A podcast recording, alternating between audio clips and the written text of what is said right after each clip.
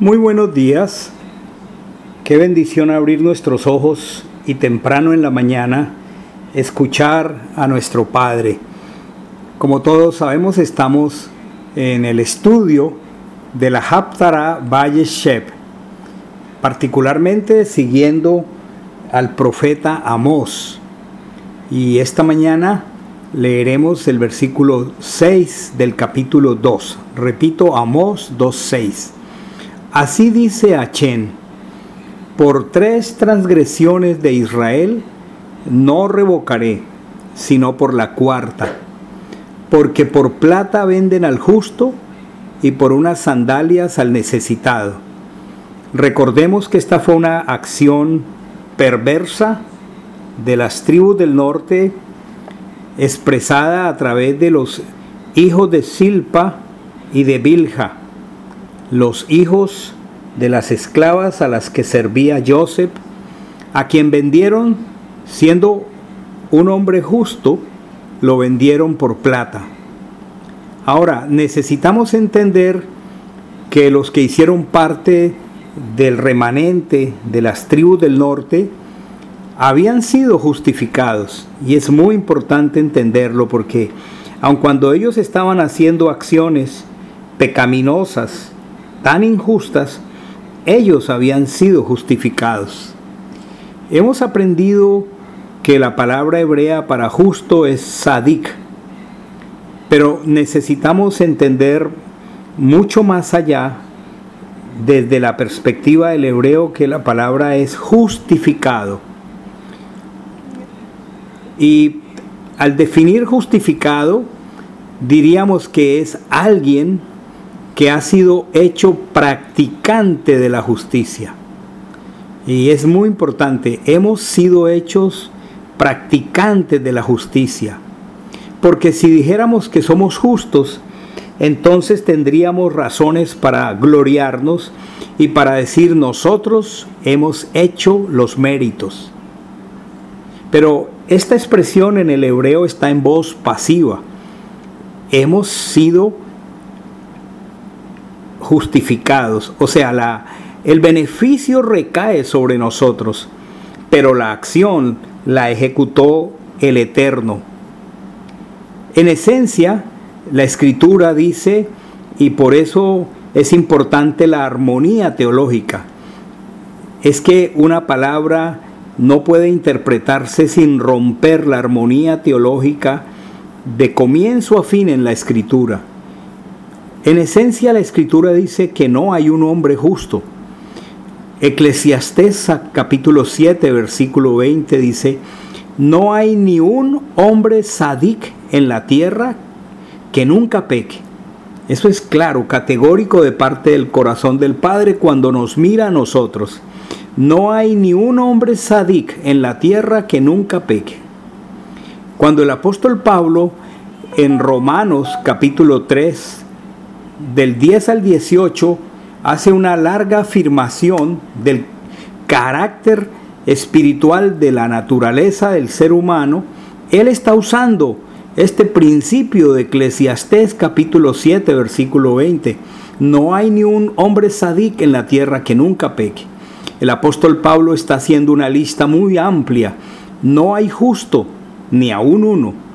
No hay quien entienda, no hay quien busque a Dios, todos se desviaron, a una se hicieron inútiles.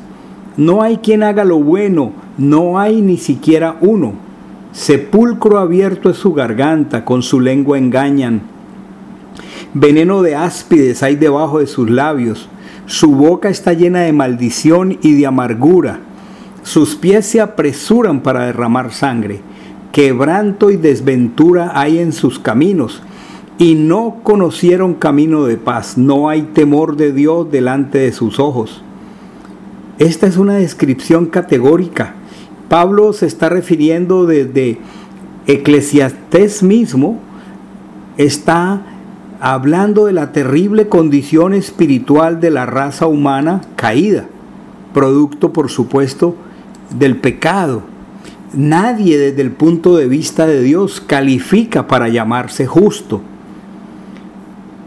Hemos expresado otras veces Habacuc capítulo 2, versículo 4, dice, el que sea sadik, justificado, por mi fidelidad es el que va a vivir. Y esa es una frase que Reina Valera dice, el justo por la fe vivirá. La expresión correcta del hebreo es, el que ha sido justificado por mi fidelidad es el que va a vivir. Primero, una voz pasiva. Yo he sido justificado, yo no participé en esa acción. Y aún me voy a sostener y voy a vivir es por la fidelidad del que me justificó. Entonces, ellos habían sido hechos practicantes de la justicia. Ese es el fin de la Torah. Aquel que por la fidelidad del Eterno, que ha sido justificado por gracia, es el que tiene la promesa de la vida eterna. Porque la justificación es por la fidelidad de Dios. Es por la promesa. ¿Cómo es de coherente la palabra en el Antiguo y en el Nuevo Testamento? Igualmente lo expresa Pablo en Efesios 2 del 8 al 9. Porque por gracia sois salvos por medio de la fe no es esto de vosotros, pues es un don de Dios, un regalo de Dios. La justificación es un regalo de Dios, no por obras, para que nadie se gloríe.